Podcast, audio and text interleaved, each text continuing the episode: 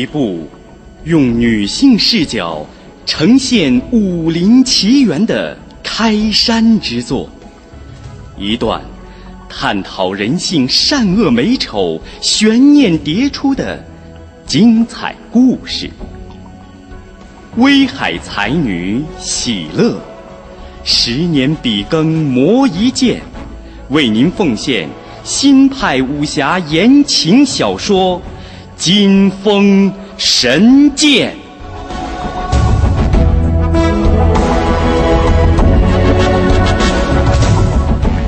演播：白彦斌。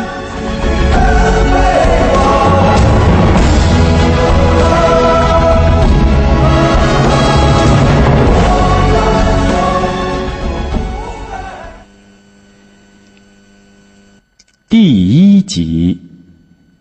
明朝嘉靖年间，朝政腐败，皇帝大臣奢侈淫靡，老百姓怨声载道，各地武林帮派纷起，社会混乱。而此时，在长白山脚下的太平村，却仍是一派清静安宁的景象。村人们正沉浸在秋收后的喜悦之中，享受着农忙后的清闲。太平村是一个只有二十几户人家的小村子，周围群山环抱，宁静而闭塞。这也是它虽处乱世，却能安享太平的原因。俗话说：“靠山吃山。”太平村的村民，除种地外，还上山采参打猎，过着朴素温饱的生活。如今正是金秋八月，山上层林尽染，装成了美丽的五花山。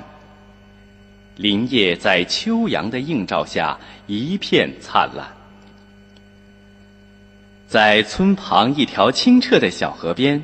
五六个姑娘媳妇正一边洗着衣裳，一边唠着家常，阵阵笑声伴着河水清脆的流淌声，汇成一支欢快的乐曲。嗨，石花！一个小媳妇冲着一位皮肤微黑、正用棒子捶打衣服的俏丽姑娘喊道：“你和青山什么时候办喜事儿啊？”我怎么知道？叫石花的姑娘低着头，依然敲着她的衣服。哎呦，还害羞呢！当初你来找我给你俩牵红线的劲头哪儿去了？小媳妇笑望着大家说：“你们想不想知道石花当初是怎样求我来着？”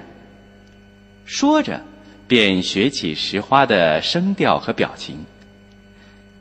杨大嫂，我想求你点事儿，这事儿在我心里搁了老些日子了。哎呀，可是怎么说呢？杨大嫂故意用双手掩住脸，做出害羞的样子，惹得大伙儿都开怀的笑起来。你再说，再说！石花气得用棒槌撩水向杨大嫂泼去，杨大嫂。一边躲，一边笑着骂他：“你这个没良心的坏丫头，过河就拆桥！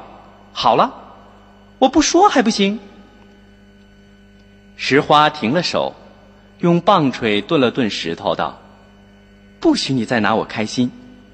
你要是真热心，就赶紧帮梅娘找一个。”一个穿粉色衣裙的姑娘。正在往岸边的树丛上晾衣裳，听见这话，转过身来叫道：“喂，怎么好好的又扯上我了？”这姑娘长着一双清亮的大眼睛，语声柔美。虽说是用抗议的语气，仍给人一种温和的感觉。杨大嫂长叹一口气道：“唉。”不是我不想给梅娘帮忙，大家都知道，梅娘家的门槛儿我登的还少吗？可是人家邱大夫对咱提的人没有一个中意的呀。这也难怪，就我们这四处封闭的小山沟，哪里找得到配得上梅娘的小伙子呀？杨大嫂虽然是在夸赞梅娘，梅娘可不想听下去，他赶紧止住杨大嫂：“这话说的不对了，村里的小伙子都很好嘛，只是我还没有遇上合适的罢了。”杨大嫂夸张的。瞪着眼睛，原来你是觉得村里的小伙子都很好呀？这么说，你是挑花了眼啦？梅娘的粉面一片绯红，叫道：“杨大嫂，看来你今天不挨顿打总不痛快。”说着，拾起自己的棒槌，直奔杨大嫂。杨大嫂边跑边笑。哎呀，梅娘，你怎么比石花还凶啊？你再这样，可就真的嫁不出去了。小河边激起一片笑声。突然，一阵急骤的马蹄声由远而近，打破了这欢乐的气氛。大家都不由得停下来，向马蹄声的来处望去。只见一匹白马疾驰而来。或许是马跑得太快的缘故，马上的人竟突然跌了下来，大家不由失声惊呼，纷纷围上前去观看。那匹已跑到前面去的马，发现背上的主人不在了，嘶鸣一声，又转身跑了回来。只见一位衣着华丽的老妇扑倒在地上，双目紧闭，已经昏迷过去。在他肩背上。插着一支黑色的短剑，梅娘上前撕开那老妇中箭处的衣裳，只见伤口附近一片淤黑，已经高高肿起。剑上有毒，石花，快去找我爹，告诉他带着解毒的药来。梅娘一边说，一边握住剑尾，用力将剑拔了出来。只见一股泛黑的脓血从创口中流出。腥臭难闻。那老妇一痛醒了过来，挣扎着要起身。梅娘按住她道：“不要动，那样会加快毒性发作的。”梅娘心知若不急救，伤者性命难保，当下顾不得许多，俯下身去，将毒血一口口吸出来，吐到地上，直到血色由黑转红。这时，一个老婆婆气喘吁吁的跑来，只见她端着衣襟儿，兜着一大堆瓶瓶罐罐，口中叫着：“梅娘呀，老爷上山采药去了，我也不知道哪一瓶是解毒的药，你自己找吧。”梅娘忍不住笑了：“林妈妈，亏你想得全。”她从其中的一个瓶子里。倒出两粒药丸，塞入那老妇人口中一枚，自己服下一枚，又在老妇的伤口上敷上金疮药，包扎好。好了，现在你没有事儿了。梅娘说着，伸手将老妇扶起。那老妇转过脸来看梅娘，她虽然上了年纪，目光却炯炯有神。他看见救自己的竟是一位美丽姑娘，不觉大为惊异。他大睁着眼睛望着梅娘，一时不知说什么好。梅娘被他看得有些不好意思，说道：“你放心，我父亲是这里的大夫，我自小学医，刚才我已给你服过解毒的药了，你很快就会恢复如初的。”老妇露出笑容。我不是怀疑姑娘的医术，只是没有想到这里的姑娘如此美貌。请问，姑娘芳名？我叫秋梅娘。老身乃天地宫右护法白秀峰。因有要事在身，不能久留，今日就此别过，改日一定登门拜谢救命大恩。白秀峰说罢，翻身上马，拱拱手，策马疾驰而去。天地宫，原来是天地宫的人。梅娘以前听父亲说过，天地宫是武林中一支颇为神秘的帮派，宫中高手如云，尤其是历代公主皆为武林中不可多得的奇才。据说从天地宫到太平村不过半日的路程，但太平村的百姓对武林帮派。怀有一种畏惧心理，没有人敢轻易靠近他的地界。而在此之前，天地宫的人也从未到过太平村。也许是由于他太小，太不起眼了吧。傍晚的时候，梅娘的父亲邱隐仁回来了。邱隐仁虽已年过半百，但仍威猛健壮。怎么看都不像是以行医为生的人，倒像是一个常年在山中追逐虎狼的猎户。梅娘开心的迎上去：“爹，你回来了。”蚯蚓人的脸色却沉沉的。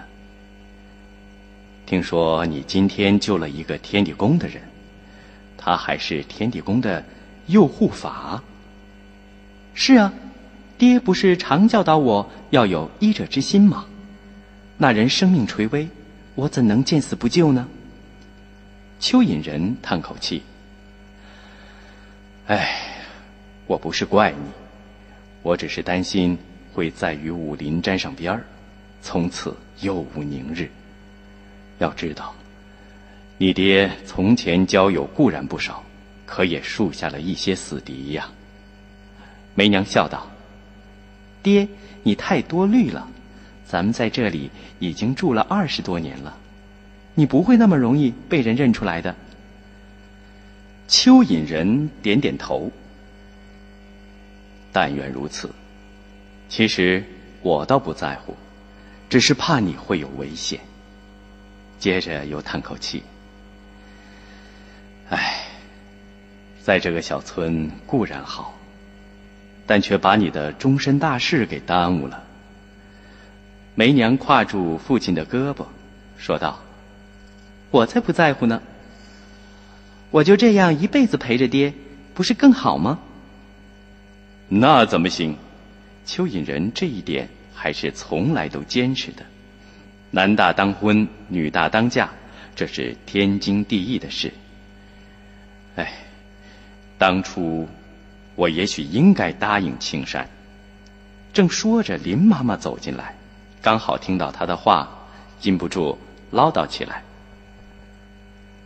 我早就说过，青山那小伙子多不错呀，可你们偏看不上。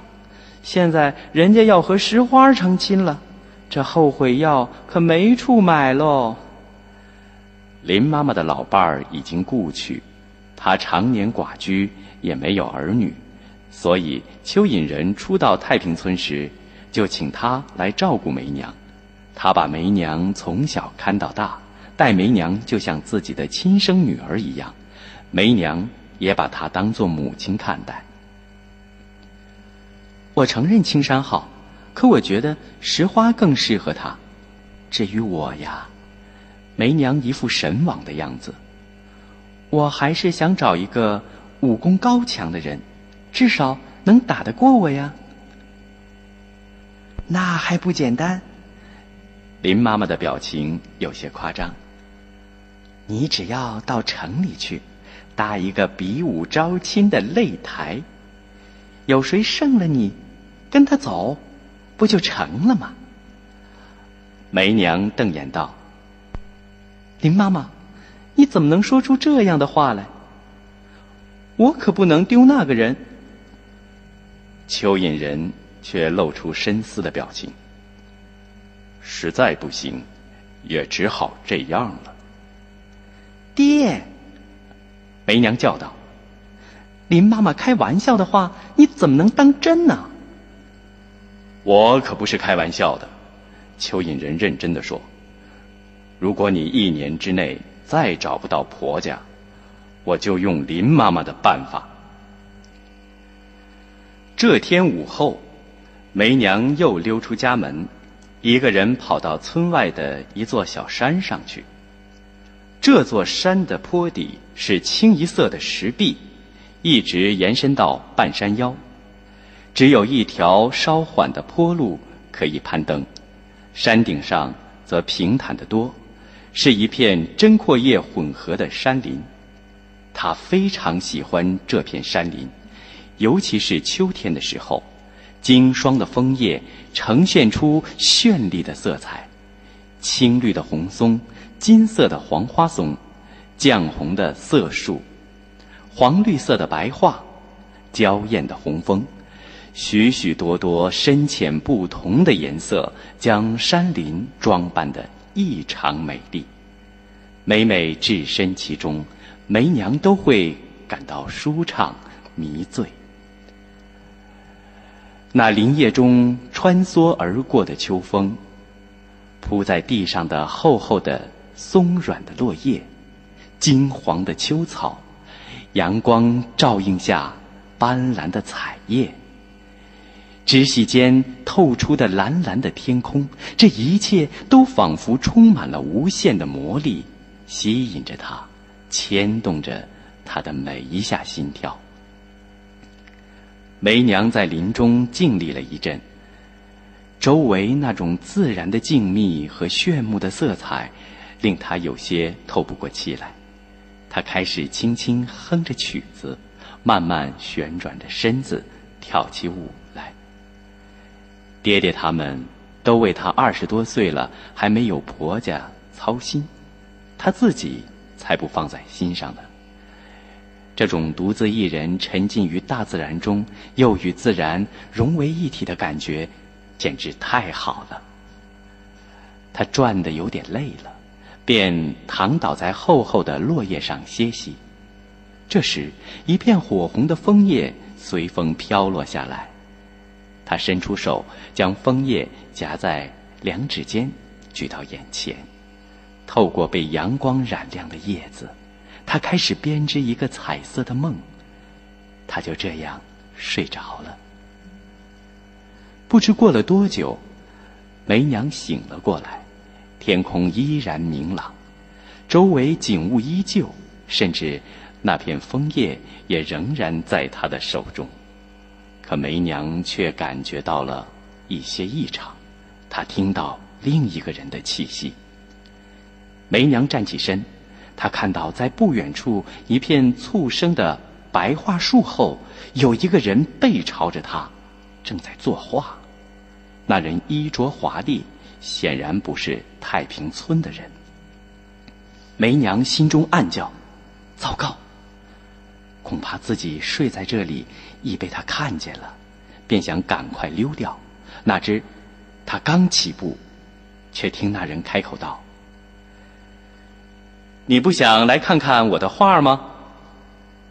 梅娘吃了一惊，这里并无别人。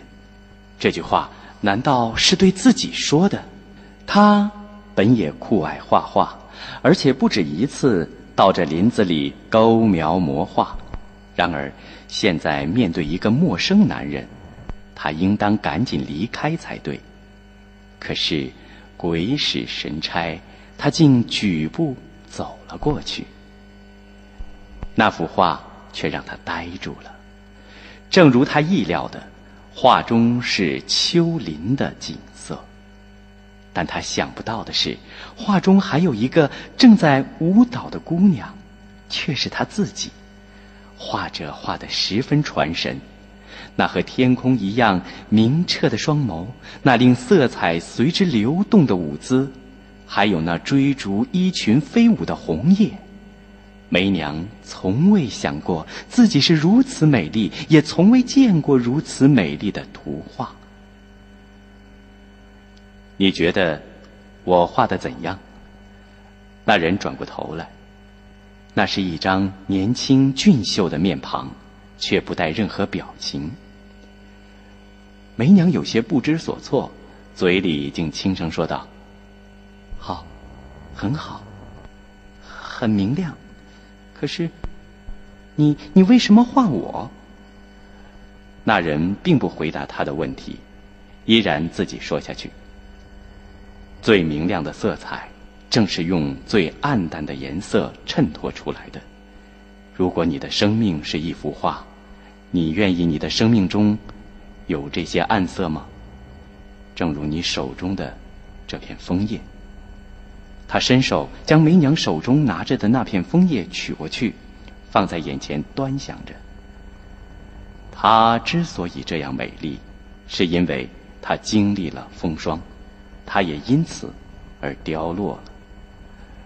如果你是一片叶子，如果你能选择，你愿意变得像这片枫叶一样吗？梅娘怔住了。这个人说话好是奇怪。村子里的人从来不问这样的问题，他也从未想过这样的问题。看来你不愿意回答，那么回答我另外一个问题好吗？你愿意不愿意嫁给我？什么？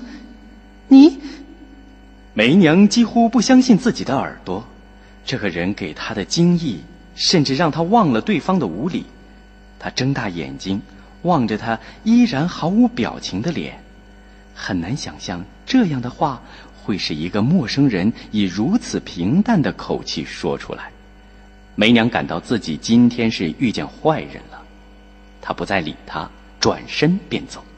那人一闪身拦在他面前，说道：“能在这样长满树木杂草的山坡上跳舞，可不是件容易的事。从你刚才跳舞的步伐看，你的武功不错，你敢不敢跟我比试一下？”梅娘心中大动，心想自己练了这么多年武功，还从来没有与人比试过，何不趁此机会试试身手，也可顺便教训他一下。于是挺直身子说道：“你既然想比，我愿奉陪。”那人道：“好，你总算有一句痛快话了。我们不如赌一赌，赌什么？如果你输了。”就要答应嫁给我，你，你再胡说！我今天非教训你不可。梅娘气愤不已，随手折下一段桦木的枝条，飞身向对方攻去。黄叶白杆的桦木枝就像一柄彩色的剑，将那人罩在其中。梅娘所用的正是他爹。曾视之独步江湖，后又凭此夺得武林盟主之位的追风剑法。剑法名为追风，可见剑势之快之幻。只见他手持这段树枝，电掣风驰，追袭而来。那人微微咦了一声，显然梅娘的武功之高超乎他的意料，他不敢轻敌。展开身法，全神应付梅娘的凌厉攻势。两个人在林间穿梭往来，搅得秋叶纷纷飘落。梅娘知道遇到了高手，她攻出数十招，连对方的衣襟都未碰到，心下不免急躁。她开始只用了三成功力，渐渐的加到了十成，但她的威力随长。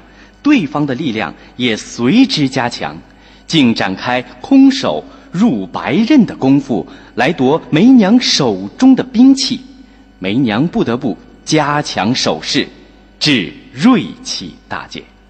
此时，梅娘顾不得多想，使出追风剑法中的杀招——飓风扫叶，身体一旋，落叶像密雨般飞速击向了青年，夜雨中。